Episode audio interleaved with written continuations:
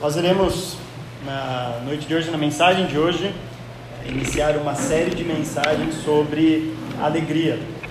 Will, se puder, William, se puder dar uma encostadinha ali na porta, duas portas, melhor para barrar o som das crianças ali, né, nas suas empolgações. Obrigado. Não tem então, o Du está falhando, a gente precisa de um substituto para ele entregou os pontos. Eu olhei ali, não tinha. Eu falei, bom, não vou expor o Du, né? Coitado. Mas agora já é tarde. Uh, nós vamos então iniciar uma série de pregações sobre alegria. Esta série, a ideia dela é contrapor a tudo que temos visto nesses últimos tempos. Uh, o Brasil sempre foi um país que foi conhecido por ser um país alegre. Né? A, gente, a gente vai, você já saiu do país e falou que é brasileiro, o pessoal acha que aqui é festa o ano inteiro, né? E é só o baoba e fora os macacos pulando de árvore em árvore. Que é assim que alguns países pensam de nós.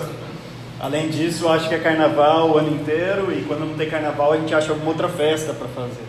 E de fato o brasileiro é um povo alegre, mas quando você olha as estatísticas, o, o Brasil é o país da América Latina que mais sofre com depressão e ansiedade, e consequentemente com síndrome do pânico. Estimam-se que 30 milhões de brasileiros sofram ou com ansiedade ou com depressão. Isso é estranho, né? Um país que é considerado um dos mais felizes do mundo, a estatística diz que o Brasil é o quinto país mais feliz do mundo. Povo. Não sei qual é o primeiro, né?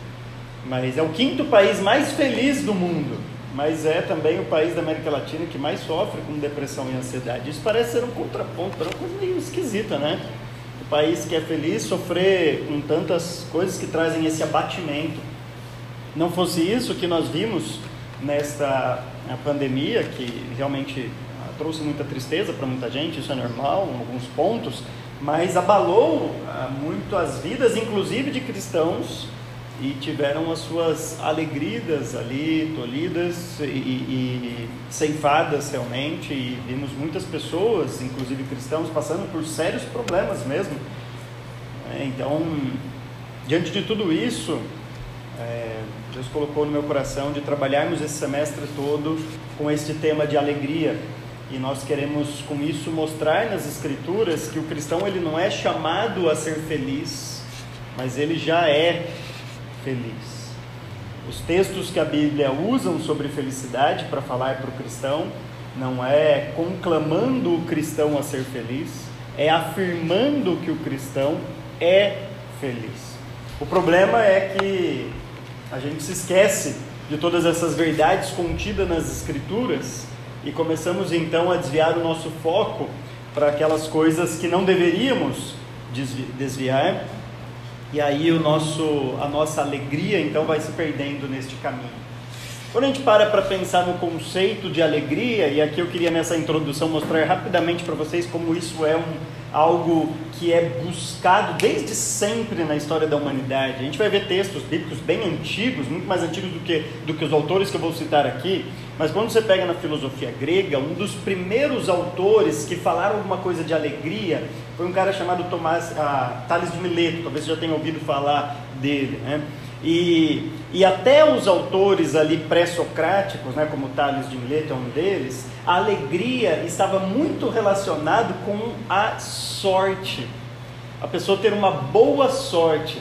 Curiosamente, a expressão que eles usavam, a expressão grega antes da Bíblia para alegria, porque a Bíblia vai mudar a expressão de alegria, e depois nos estudos eu vou mostrar isso para vocês. Mas a expressão que era usada era uma expressão grega que era uma palavra que era eudaimonion.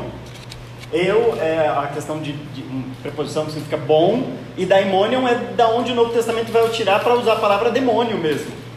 E o eudaimonion era alguém que tinha um bom demônio. Agora, demônio para o grego não eram os demônios mesmo, né? eles acreditavam que os demônios, eles chamavam os deuses deles de demônio. Então, a palavra demônio era usada antes da Bíblia para deuses, né? Então, você tinha lá um bom Deus, tipo um anjinho da guarda, alguém lá que estava favorecendo a sua vida, um Deus. E aí o Novo Testamento vai então pregar essa palavra demônio, e não é à toa, né? Os autores vão dizer que aqueles deuses gregos eram demônios, e por isso eles vão dar o nome de demônio, e aí essa palavra ficou meio estranha de usar agora, porque a gente fala só a respeito dos, né, dos demônios e tudo mais. Mas até então, então eles usavam essa ideia de um, uma pessoa alegre, a palavra alegria, a palavra eudaimônio, a pessoa que era, tinha um bom demônio, eu tinha uma boa sorte. Aí eu lembro quando eu era solteiro, as pessoas falavam assim, como você foi namorar uma menina como essa, né? Você deve ter uma sorte muito grande, você é um cara tão feinho assim, né? Namorando uma menina assim. É que com o passar do tempo, vocês não me conheceram mais não, com o passar do tempo a gente vai ficando bonito. E aí ficando bonito, as pessoas olham e falam assim, ah, ok, né, Rafael Aline, ok, tudo mais. Mas quando eu namorava a Aline, alguns me conhecem, eu era mais feio, né? Tinha assim, tinha, tinha. E aí a pessoa fala assim, pô, que sorte. Ou quando o Vinicinho chega pra mim, e toda vez que eu tenho um filho, ele fala a mesma coisa. Oi, ó, não vai desmentir não. e todo, quem conhece mais tempo, os caras ficam só cutucando um outro, né, calma. Eu, toda vez que eu tenho um filho, o Vinicinho chega e fala assim, não sei como você consegue fazer filho bonito, né? Assim, oh, sorte para ter filho. Sabe assim, parece que assim, a pessoa é favorecida de alguma maneira, né? Tem, a, sorte mesmo assim. E muita gente hoje, por incrível que pareça, liga, faz esse link, como o Thales Mileto fazia, da felicidade com essa sorte. Ah, o cara, ah, ele, ele, ele participa de uma promoção e ganha. Ah, ele, ele, ele consegue lá umas coisas no trabalho que, bom, assim, foi pura sorte. Parece que ele é de alguma, de alguma maneira favorecido, assim. E muita gente faz assim, como se a felicidade fosse ser bem-aventurado nessas coisas, alguma boa sorte que você teve em algumas coisas. Quando a gente tem Sócrates, né, que mudou a história da filosofia, Sócrates já começava a entender que a felicidade, na verdade, era o cultivo das virtudes, era o cultivo daquilo que era o bom, o belo, o verdadeiro. E, e, e Platão, né, que é um dos principais discípulos de Sócrates, inclusive vai dizer que Deus nos deu a alma justamente para a busca da felicidade, porque é com a alma que nós cultivamos todas essas virtudes. Então perceba que com Sócrates a ideia de uma, de uma felicidade ligada à boa sorte, né, algo que nós fazemos é, e, e, conquistamos pela sorte, por um, um, favor que nós tivemos, seja de uma entidade, seja como as pessoas dizem, né, o universo é favorável à pessoa, ou qualquer coisa do tipo, mudou para o caráter, para a virtude, para aquilo que, ele, que a pessoa é. Agora, quem conhece a filosofia de Platão sabe né, que Platão dava muita ênfase à alma e pouco ao corpo. Então, para ele, que dá início depois ao pensamento gnóstico, né, mas para ele, a felicidade então era a busca da alma, aquilo que vinha lá de dentro, o cultivo destas coisas que vinham da alma, tanto para Sócrates quanto para Platão. Quando nós vemos no pensamento de Aristóteles, que contrastava com Platão, a busca pela felicidade já não era só uma questão da alma, como Platão pensava nesse mundo das ideias, mas era o aqui e o agora. Inclusive, Aristóteles dizia que alguém feliz é alguém bem afortunado. Já viu pessoas que pensam assim, né? que a felicidade está ligado a um bem que eu tenho, a uma possibilidade é, de comprar a felicidade, quem sabe comer num bom restaurante, fazer boas viagens, e tem gente que acha que a felicidade de fato são essas conquistas aqui. Talvez um filme que mais ilustre isso é aquele famoso filme do Will Smith, acho que todos aqui viram, né, A Busca pela Felicidade, em que ele passa todo o filme buscando a felicidade, até que lá no finalzinho, quando ele consegue um trabalho, ele fala: O que, que é isso? Isso é a felicidade. Conquistei algo. É, conquistei, porque ele fala o filme inteiro, né? Tô precisando de dinheiro, foi expulso lá da casa. Bom, vocês, quem não viu o filme, assista lá ele com o filho dele naquela saga na busca pela felicidade. Mas essa é uma ideia bem aristotélica, essa questão de que a felicidade está. Então, aliás, Aristóteles dizia que a felicidade está em você ter uma boa saúde, você ser livre, você não podia ser escravo, e você ter uma boa condição financeira aqueles que acham que só hoje que o pessoal fica doido por dinheiro, saiba que desde que o ser humano é ser humano, desde Gênesis 4, as pessoas são ávidas por um pouco de posse, né? desde que o pecado entrou no mundo. Isso é normal do ser humano, e, ou pelo menos comum do ser humano. Então Aristóteles linkava a felicidade com essa ideia, então, de você ter uma condição para buscar algo. Até que veio os autores depois de Aristóteles, depois de Alexandre o Grande, já, já entrando no Novo Testamento. E depois do Novo Testamento é interessante porque o pensamento grego vai fazer vai ter uma mudança completamente diferente, de modo que quase todas as escolas de pensamento vão entender que a felicidade está vinculada ao prazer. As escolas de pensamento ali começam a ligar a felicidade com o que nós chamamos de, de, de, hedonismo, da busca incessante pelo prazer, aquilo que traz prazer, de modo que o oposto da felicidade é o sofrimento.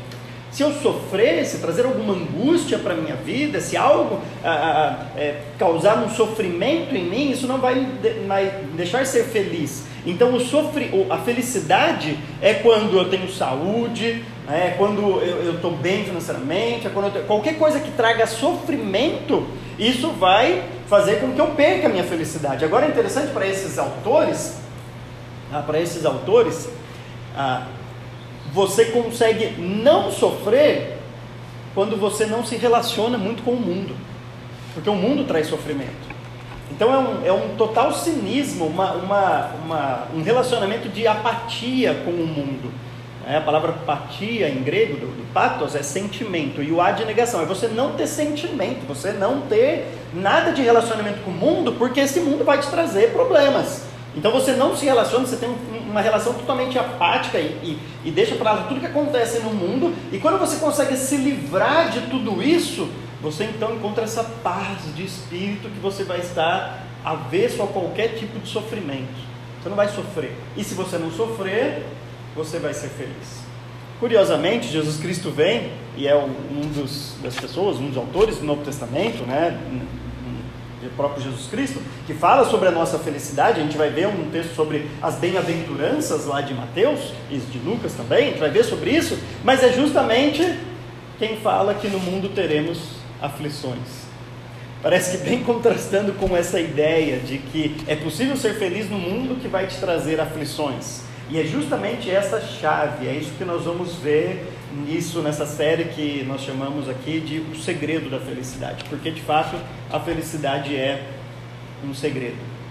Ah, quando a gente olha para todos esses autores, e isso serviu para mostrar como as, as ideias que as pessoas têm hoje do que é ser feliz não são ideias novas.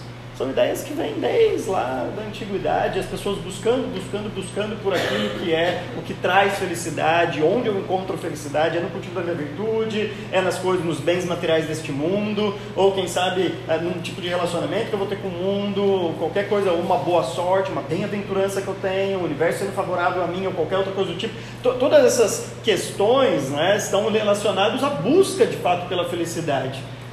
E por que isso é um segredo? Porque nós vivemos num mundo em que o próprio Cristo disse que no mundo vocês terão aflições, e mesmo assim a Bíblia diz que nós já somos felizes. Então, contrastando essas duas ideias, nossos problemas, nossas dificuldades, com a felicidade que nós já temos como um cristão, conciliar essas duas coisas é um segredo. Um segredo que nós vamos tentar desvendar durante esse semestre texto que eu queria abordar com vocês neste primeiro estudo está lá em Romanos, capítulo 14, e versículo 17. Eu queria ler primeiramente este versículo e depois nós vamos situá-lo dentro do seu contexto. Romanos, capítulo 14 e versículo 17.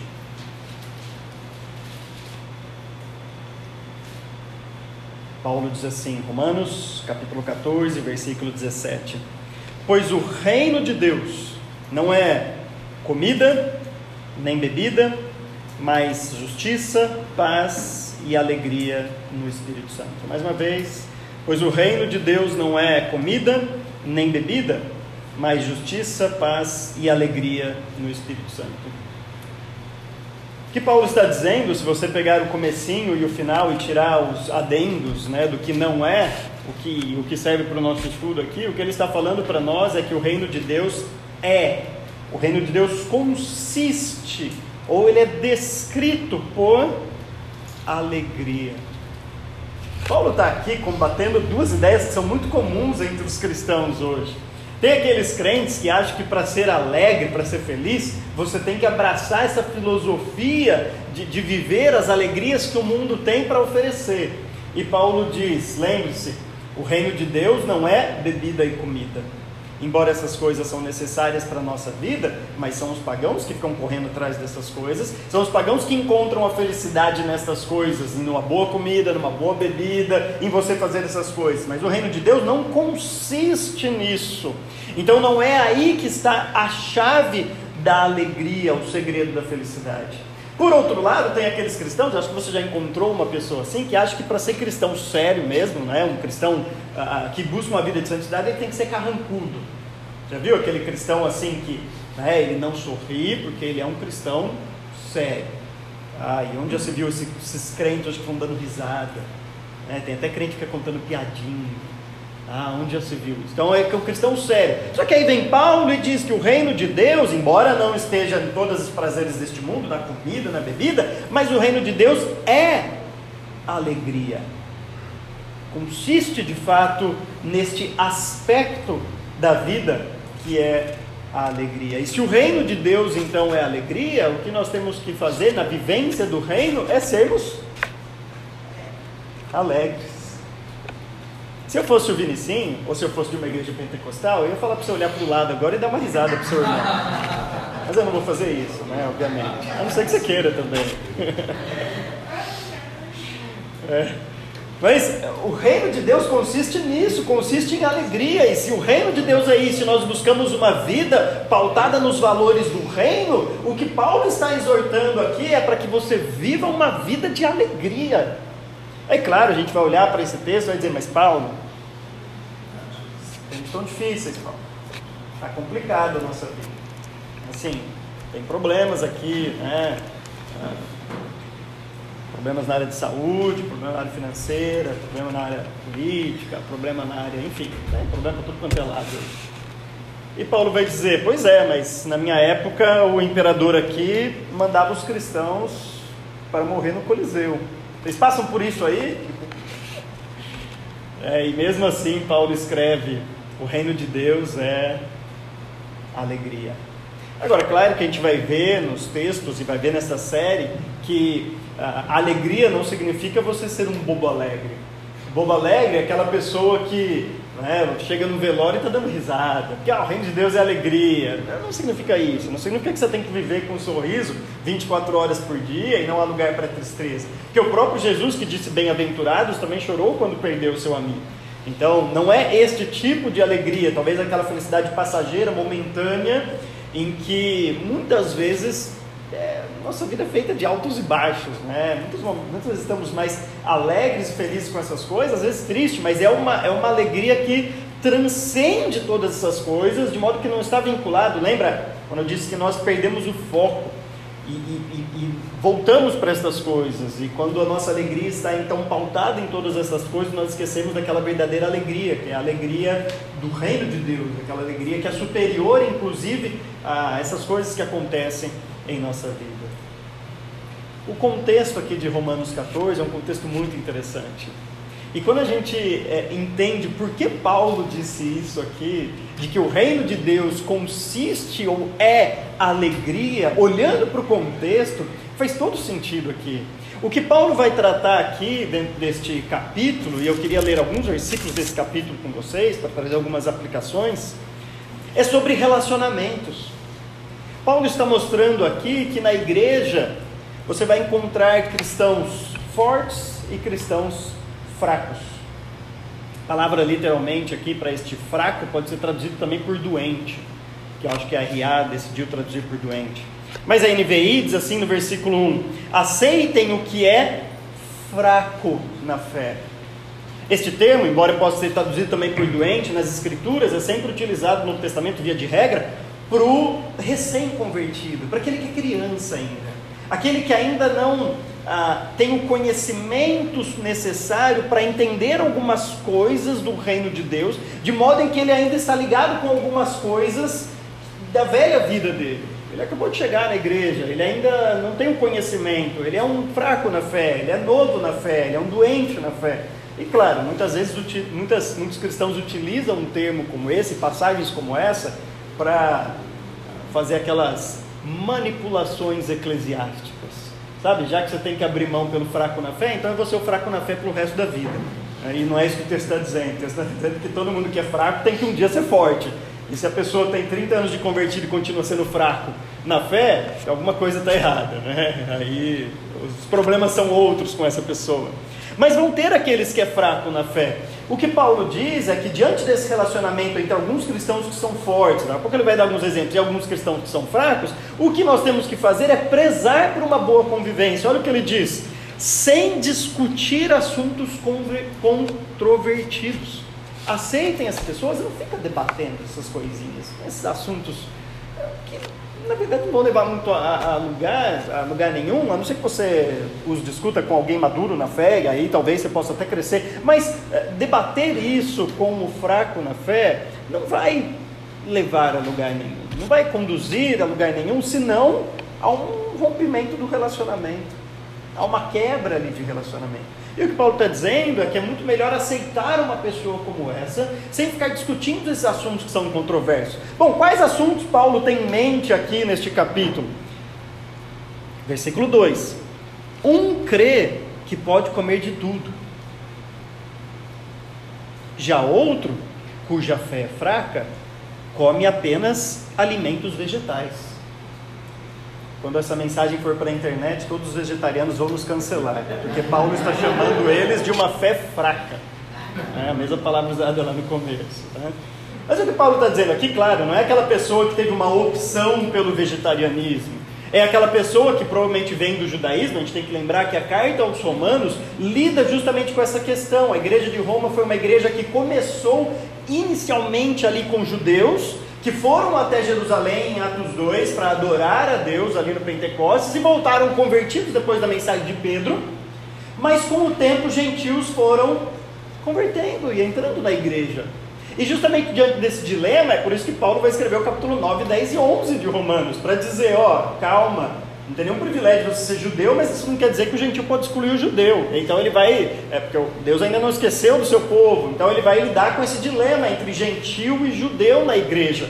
Então essa convivência entre gentil e judeu estava trazendo conflito. Enquanto o gentil se convertia já fazendo churrasquinho de porco, o judeu se convertia e ainda tinha aversão a tantas comidas proibidas pela lei. Então não era simplesmente uma questão da pessoa dizer assim, ah, eu não tenho problema, mas eu sou vegetariano. É a pessoa que acha realmente que se ela ingerir algum tipo de alimento, algum tipo de carne, alguma coisa assim, ela vai estar pecando contra Deus. Diante disso, o que Paulo está dizendo? Aceitem esta pessoa que é fraca na fé. Calma, tenha paciência. Na verdade, os dois lados podem ter um tipo de problema. Olha o que Paulo vai escrever, que interessante. Versículo 3: Aquele que come de tudo, Sabe? Aquele que tá nem aí, até chouriço, o que, tiver, eu como de tudo mesmo. Tá? Eu como tudo. Então, aquele que come de tudo não deve desprezar o que não come. Por outro lado, aquele que não come de tudo não deve condenar aquele que come, pois Deus o aceitou. Isso geralmente é o que acontece nos relacionamentos. Geralmente quem come de tudo, ou quem tem práticas mais assim, vou dizer liberais, né? Mas assim, Aí gosta de uma carninha com sangue escorrendo ali, né? Sangue, não é sangue, mas você entendeu? Aquele vermelhinho, né? Suculento e tudo mais. Qual que é a tendência dessas pessoas? A tendência é assim, ó. O irmãozinho ali só gosta de alface. Assim, a gente vai fazer um churrasquinho, vamos deixar ele de fora. Ó, ele vai ficar aqui olhando torto pra gente. Vamos. Percebe? Esse desprezo oh, o nosso grupo aqui, a gente entende que isso daqui não tem problema, jogar bola não tem problema, qualquer coisa desse tipo, mas o outro lá veio e ainda acha que tem as coisas. Não vamos chamar ele para sair, não. Vamos, vamos, vamos ficar sempre só o nosso grupinho que acha que pode tudo. Então a luta desse grupo que acha que pode essas coisas é o desprezo pelo irmão mais fraco. Por outro lado, a luta do irmão mais fraco é justamente não julgar. O termo aqui condenar essa ideia de julgar o outro, achando que eu sou muito mais espiritual porque eu não como essas coisas. Eu sou muito mais espiritual porque eu não participo destas coisas. É bem o que o Vinicius falou aqui na ceia, né? aquelas pessoas que dizem, eu, eu sou uma categoria diferente de cristão, porque além da obra de Cristo eu ainda não como carne, eu ainda não bebo isso, eu ainda não jogo bola, nem tem em casa eu tenho. Então, de um lado, tem aqueles que desprezam o outro, que fala assim: vamos chamar eles para assistir o Super Bowl aqui em casa, não, porque ele acha que não pode ter TV em casa, então vai ficar ruim e tudo mais. E o outro, ó, eu sou muito mais crente que esse pessoal aí que fica aí assistindo o jogo, onde você viu e tudo mais. Percebe como é a luta? E justamente Paulo vai dizer: espera aí, qual a prioridade de vocês? E daqui a pouco A gente vai fazer um link com o que ele fala no versículo 17. Vocês vão ver que interessante. Qual a prioridade de vocês? A prioridade de vocês não é ficar discutindo essas coisas que, que são só controvérsia que não vão levar a nada. A prioridade de vocês é aceitar um ao outro, é um não desprezar o outro e um não julgar o outro. Versículo 4: Quem é você para julgar o servo alheio? É para o seu senhor que ele está em pé ou cai, e ficará em pé, pois o Senhor é capaz de o sustentar. Segunda polêmica aqui que Paulo dá de exemplo: há quem considere um dia mais sagrado que o outro, e há quem considere iguais todos os dias. Lembra aqui mais uma vez, provavelmente aquele judeu que ainda pensava né, naquela velha aliança, na velha dispensação de que existe o dia do Senhor. E nesse dia eu não posso fazer alguns tipos de trabalho. Aliás, se você olhar para a vida mesmo do judeu, aquele judeu piedoso, era escravizador o dia do Senhor para eles. Aquilo que era para ser um dia de dedicação e louvor a Deus e agradecimento a Deus, era uma escravidão, de maneira que ele não podia nem dar mais de mil passos. Porque se ele desse mais de mil passos, ele já estava trabalhando, estava eh, desrespeitando o quarto mandamento de obedecer o dia do Senhor. Ele estava assim. É, então ele achava realmente que tem um dia mais especial que o outro. Provavelmente o gentil olhava para isso e falava assim: bobeira, um dia diferente, todos os dias são iguais. Eu posso cultuar a Deus na segunda, na terça, na quarta. Se ele tivesse uma igreja um dia só de cabeleireiro, ia ser segunda-feira, que é o dia de folga, todo cabeleireiro e pastor também. Né? Assim, domingo é só um dia, mas se quiser fazer de sábado, quarta, assim, dia da semana, onde, onde tem um dia especial? Paulo continua dizendo: cada um deve estar plenamente convicto em sua própria mente. Veja, Paulo não toma um partido, embora implicitamente ele tome um partido aqui, mas ele não quer dizer assim, ó, esse está certo, outro grupo tem que abrir mão para aquele lá. O que ele está dizendo, ó, estejam convictos dessas suas, veja, em assuntos controversos, em assuntos menores. Paulo não está aqui, aliás, ele passou a carta já de Romanos inteiro, mostrando qual é a, a, o plano de salvação, mostrando aqueles elementos essenciais da fé, aquilo que nós não discutimos e não abrimos mão. Mas tem alguns os elementos que se, se você falar para mim assim, ó, no domingo eu não cozinho, eu só peço, compro comida. Ok, tranquilo. Ah, mas se quiser me chamar, eu faço um churrasco, não, não tem problema para você. Né? Compra carne, eu faço churrasco, a gente come junto, eu não tenho que fazer. Então, essa, essas coisas assim, é, pequenas da fé. O Paulo vai falar, é, cada um tem a sua própria convicção. Aliás, ele vai falar mais para frente que se a pessoa for contra essa convicção que ele tem, aí sim é pecado. Lá no finalzinho do trecho ele vai dizer que está traindo a sua própria consciência. Agora, olha que interessante o versículo 6. Desde que esteja dentro desse pressuposto de Paulo. Aquele que considera um dia como especial, para o Senhor assim o faz. Então, se ele acha que é um dia especial, ele tem que fazer isso para o Senhor. Não é assim, para mim o domingo é o dia do Senhor. Ah, é? O que, que você faz? Eu vou pescar. É o dia que eu né, fico na praia todo dia. Pô, espera aí, é especial para isso? Não, você não pode pescar, mas se for só isso, se for só lazer, se for só. É para isso que você acha que tem um dia especial? Então é especial somente para você, assim mesmo, para o uso do seu prazer, para o benefício próprio. Então, Paulo está dizendo, quem realmente pensa, né, como o judeu pensava, não, é, é, existe esse dia especial, o, judeu cultuava Deus nesse dia, dedicava esse dia a Deus de fato. Paulo está dizendo, ele não está fazendo isso para ir lá pular carnaval, ele está fazendo isso para cultuar a Deus, então respeita esse culto a Deus, ele está dedicando isso ao Senhor. Aquele que come carne, come para o Senhor, pois dá graças a Deus. E aquele que se abstém, para o Senhor se abstém e dá graças a Deus.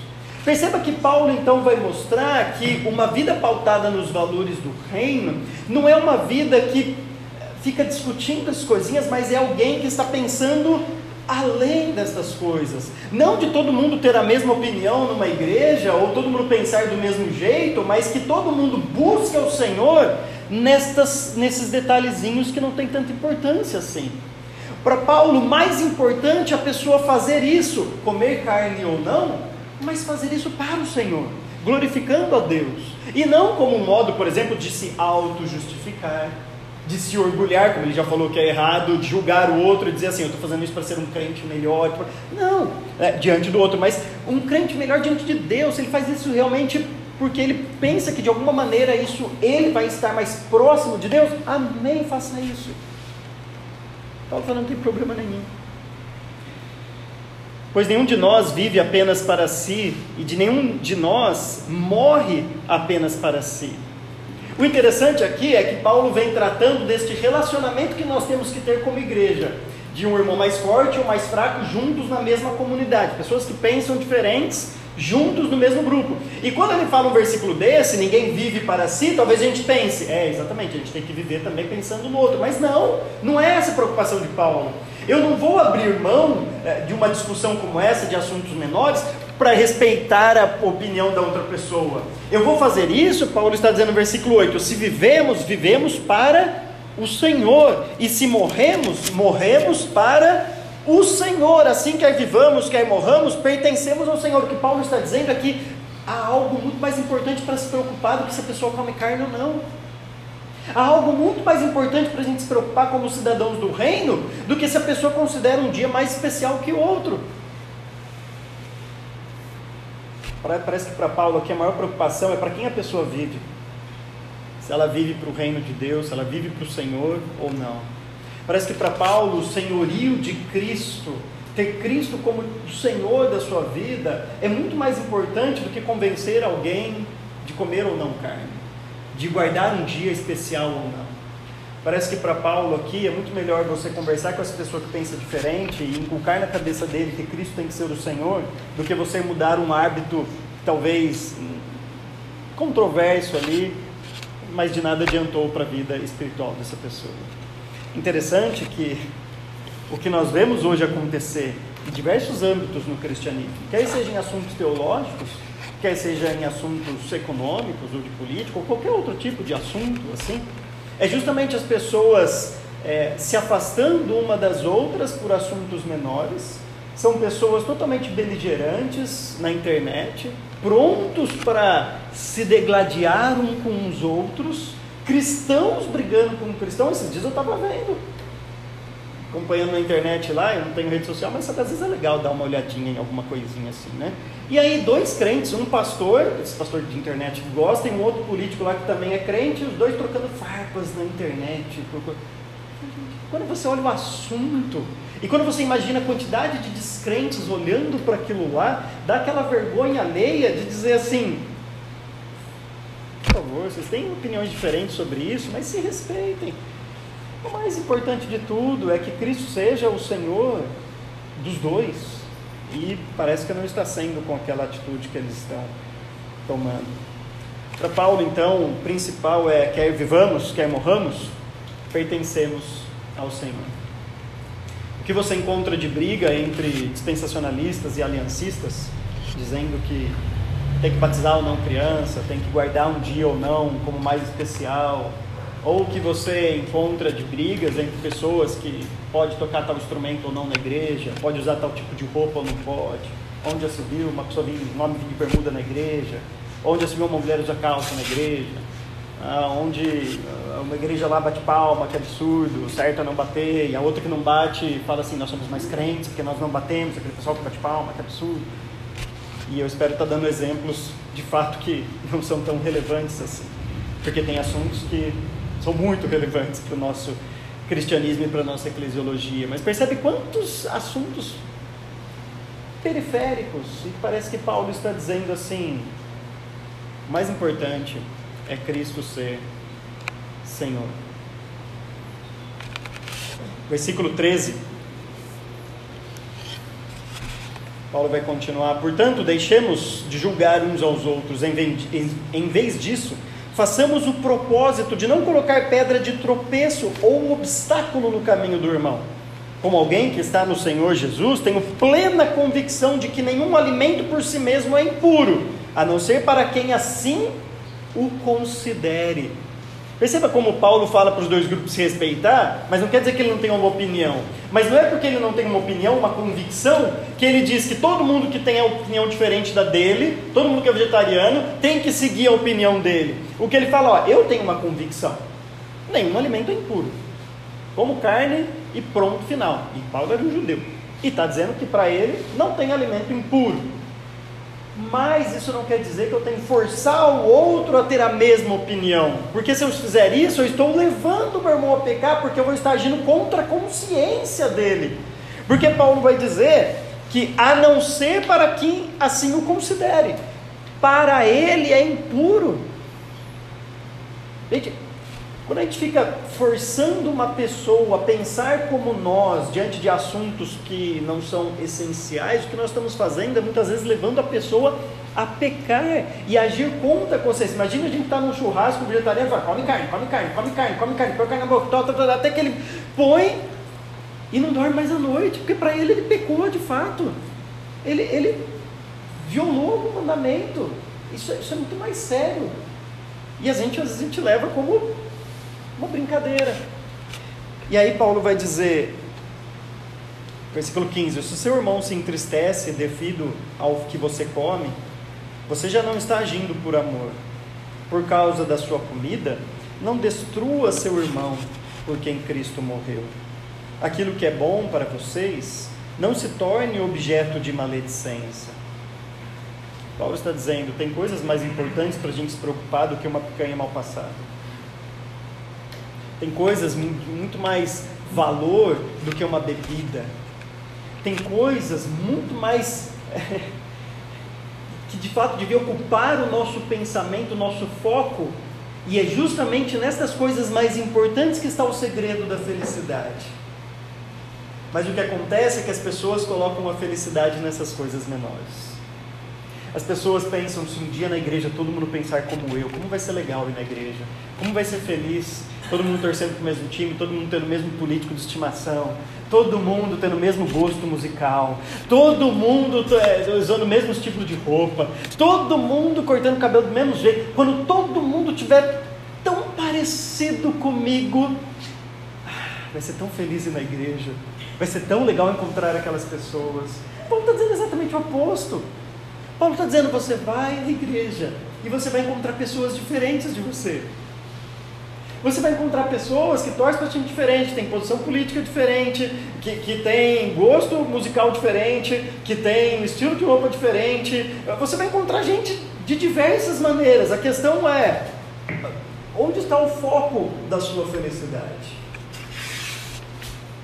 Agora, é claro, se vamos até uma igreja em que Cristo não é o Senhor daquelas pessoas, independente dessas questões menores, aí sim é um motivo de preocupação e talvez de pouca alegria ao frequentar uma igreja. É por isso, então, no versículo 17, que ele vai dizer: Pois o reino de Deus não é comida e bebida. Percebe então quando ele diz comida e bebida, é todo esse contexto que ele vai dizer entre comer carne e ser vegetariano. Ele falou: o reino de Deus não é essas coisas.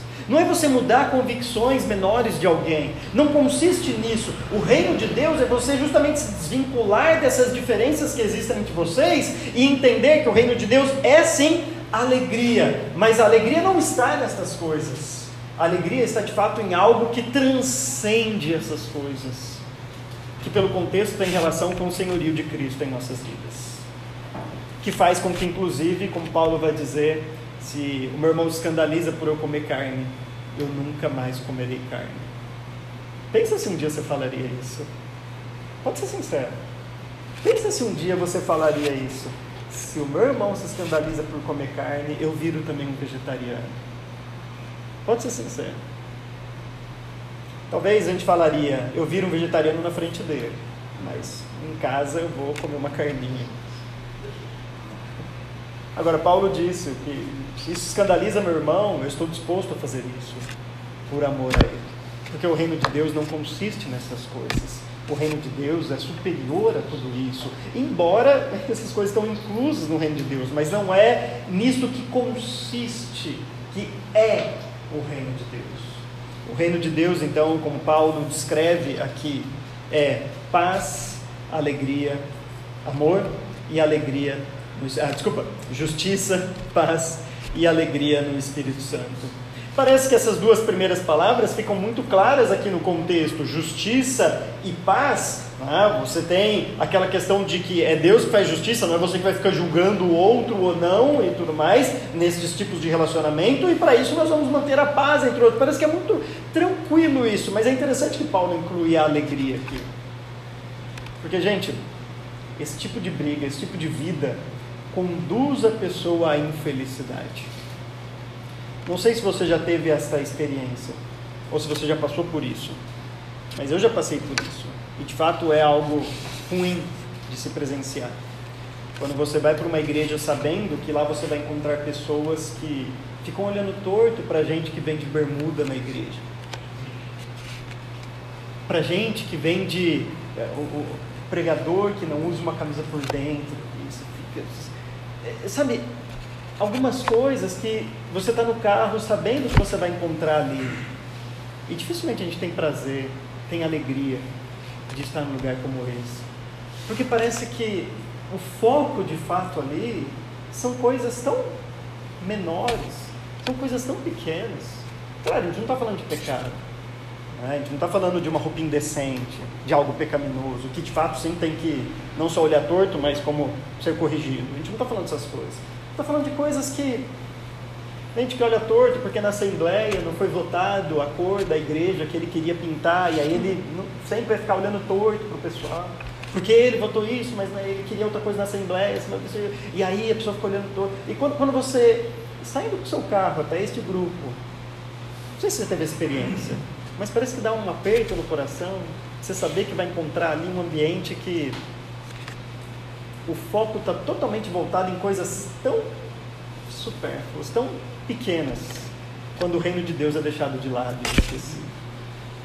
O que Paulo diz é que quando a gente vai até um lugar em que Cristo de fato é o Senhor, o reino de Deus está sendo vivenciado. E aí essas diferenças vão ser superadas e a gente vai entender de fato o que é alegria.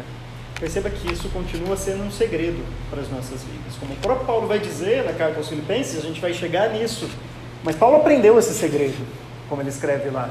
E eu espero também que Deus nos ajude nessa série a entendermos este segredo da felicidade, segredo da alegria, viver o reino de Deus e entender que o reino de Deus é alegria. Amém? Amém. Deus nos ajude.